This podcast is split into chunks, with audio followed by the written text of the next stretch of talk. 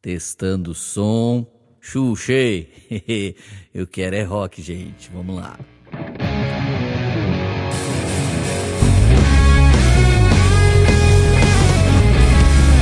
Vocês estão felizes? Sejam bem-vindos ao B-Rock. Eu quero compartilhar aquilo que eu acredito ser a coisa mais importante que o cristão deveria saber. Para mim, essa é a coisa mais importante. Por quê? Porque ela é realmente a maior função pela qual eu nasci. Ela é o maior estilo de vida pelo qual eu nasci. Ela é a coisa mais incrível pela qual eu estou vivo.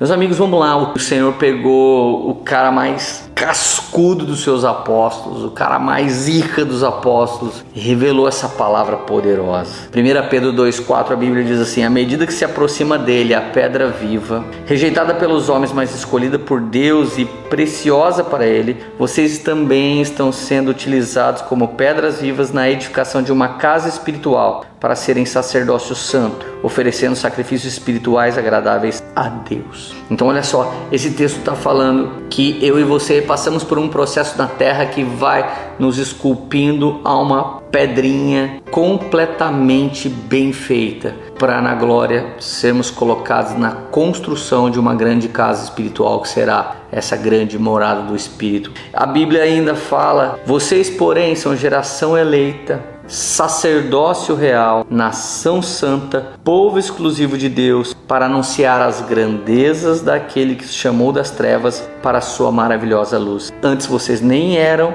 sequer um povo, mas agora são povo de Deus. Não haviam recebido misericórdia, mas agora a receberam. A coisa mais poderosa que o cristão foi chamado é para ter poder com Deus, andar com Deus, permanecer amigo de Deus, para se manter servo de Deus, evoluir como filho de Deus. Deus não nos comissionou para sermos pregadores de informações sobre coisas divinas, Deus não nos chamou para isso. Ou professores de moralidade, de ética. Ele nos libertou da morte para que pudéssemos ministrar vida sobre as pessoas. Diversos dias eu tive que ministrar vida sobre mim mesmo para eu poder continuar pastor. Teve dia que eu acordei e eu tava lá meio depressivo, não quero nem sair da cama, mas era um domingo e tinha que pregar três vezes na igreja. Então primeiro eu tive que orar por mim mesmo clamar a vida de Deus sobre mim. E quando eu fui sair da cama, minha esposa não estava bem, então eu tive que orar por ela. E de repente nós vimos nossos filhos não estavam bem, tivemos que ministrar vida sobre eles.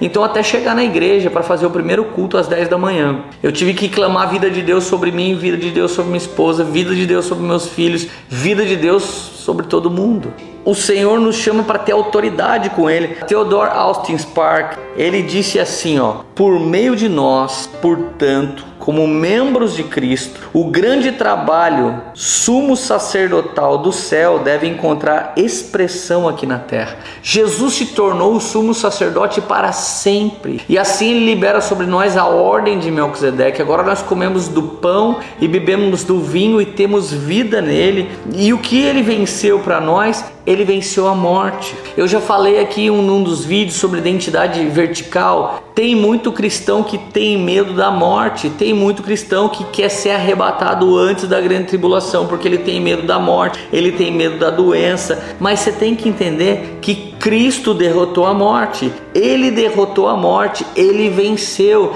Então, a nossa escatologia, ela não termina com o fim da terra. A nossa escatologia termina com o casamento com o Cordeiro de Deus, seremos um com ele para todos sempre. Isso é muito poderoso. Então Deus escolheu Israel para ser uma nação de sacerdotes que ia tocar toda a terra, mas eles se envolveram com o bezerro de ouro e das doze tribos, só uma tribo que não se envolveu. Então, se você ler Êxodo capítulo 19, lá no versículo 5, você vai perceber que só a tribo de Levi não se envolveu na adoração com bezerro de ouro. Então, o Senhor os levantou para sacerdócio. Então eles se tornaram sacerdotes por muito tempo, até que João Batista foi lá e desabilitou essa ordem para que Cristo completasse a nova ordem, que é a ordem de Melquisedeque. Não estou falando de uma nova ordem mundial, meus amigos. Um sacerdote real, que é o chamado do cristão, e não confunda, tá? Existe um sacerdócio que se cumpriu no livro de Hebreus para apontar para o sacerdócio do cristão. Cristo é o sacerdote perfeito do livro de Hebreus, mas o que Pedro está dizendo aqui é que nós somos sacerdócio real, nação santa, geração eleita, povo exclusivo de Deus. Então Deus não quer expressar o reino dele só através do seu dinheiro, só através da sua fama, só através do seu poder, só através do seu dom. Ele quer manifestar tudo em todas as áreas da nossa vida. Ele quer nos tomar, nos absorver. Quem sabe até a ponto de acontecer como foi Enoque, a gente desaparecer daqui de tanto que a gente andou com o Senhor. Então, o que é um sacerdote? Ele é um oficial ou um membro de uma casta religiosa. Isso é o que entendemos até esse texto. Ele é alguém que usa as roupas especiais, fala de um jeito especial, com um timbre espiritual, fala dentro de uma ortodoxia, mas de verdade é um homem que resiste à morte pela vida.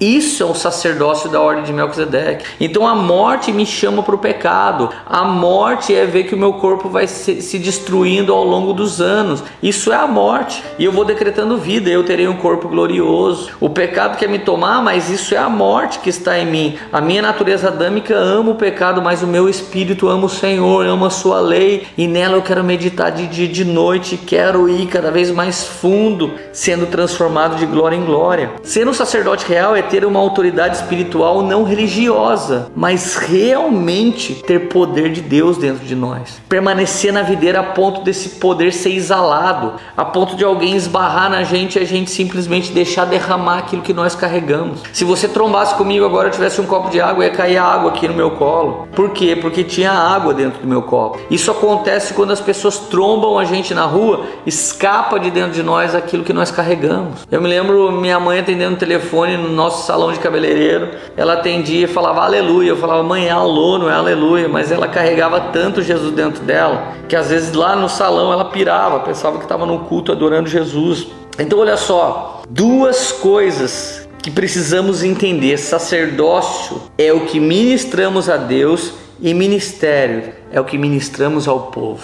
Então, sacerdócio é o nosso relacionamento pessoal com Deus. E nesse relacionamento pessoal, somos municiados de palavra penetrante, de uma unção que despedaça o jugo. Então, o ministério é aquilo que nós entregamos ao próximo. Amar Deus sobre todas as coisas é desenvolver o nosso sacerdócio. E o próximo, como ele nos amou, é desenvolver o nosso ministério. Quanta gente hoje tem um ministério sem ter um sacerdócio, quer servir na horizontal sem a conexão vertical a haste maior da cruz é a vertical, isso fala de sacerdócio. Quantas pessoas falando de reino sem sacerdócio? Não, o meu dinheiro é reino, o meu empreendedorismo é reino, meu carro é reino, minha casa é reino, sem um minuto de oração, sem um tempo de busca com Deus, sem consagrar. Quantos homens hoje ganham muito e não semeiam, não dizimam, não ofertam, não impulsionam missões e eles chamam isso de reino, só se for o seu reino pessoal. Isso é um bando de Nimrod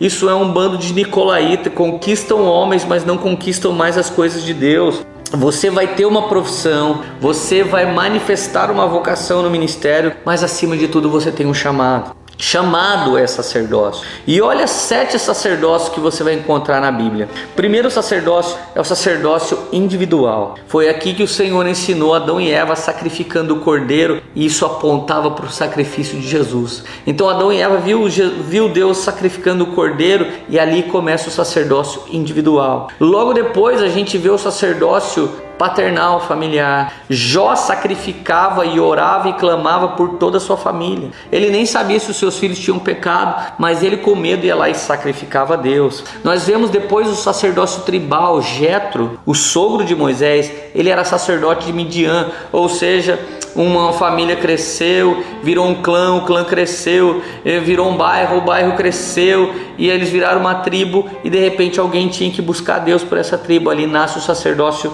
tribal. E daqui a pouco, na pessoa de Arão, nasce o sacerdócio nacional. E daqui a pouco vem o sacerdócio da ordem arônica, que são os levitas. E depois vem o sacerdócio pleno da ordem de Melquisedeque no próprio Jesus Cristo, que o autor de Hebreus jorra revelações a respeito disso. E por último, Pedro nos revela o último sacerdócio da terra, o sacerdócio do cristão. Cada cristão, um missionário, cada cristão, um chamado para estar com Deus, cada cristão indo no ID cada cristão fazendo parte da nação santa, geração eleita do povo exclusivo de Deus. Gente, essa é a palavra mais importante para a vida do cristão. Essa é a palavra mais importante porque o seu chamado é desenvolver relacionamento com nosso Senhor e Salvador Jesus Cristo. Seu chamado é desenvolver relacionamento com Deus. Seu chamado é ser morada do Espírito Santo. Seu chamado é jorrar tudo isso. Seu chamado é permanecer na videira. Seu chamado é ter poder com Deus. Quanta gente hoje quanta gente hoje vende, quanta gente hoje tem um pitch de venda monstro, mas quanta gente hoje tem uma unção que despedaça o jugo. Quanta gente hoje, quando ora, vem uma atmosfera diferente e muda o ambiente. Quanta gente hoje canta e a canção via stream começa a libertar e transformar pessoas. Quanta gente hoje prega uma mensagem e a mensagem vem com vida de Deus, com pão e vinho e liberta os cativos. Isso é viver do chamado sacerdotal. Ser um sacerdote real não é ser um mero religioso. Ser um sacerdote real é ter poder com Deus. Ser um sacerdote real é ministrar o latrel, o coração de Jesus. E esse relacionamento me torna um governante aqui na terra como no céu. Primeiro ao Senhor, primeiro consagrados ao Senhor e depois usados pelo Senhor. Isso é sacerdócio real. Deus abençoe. Compartilhe esse vídeo com todo mundo. Valeu!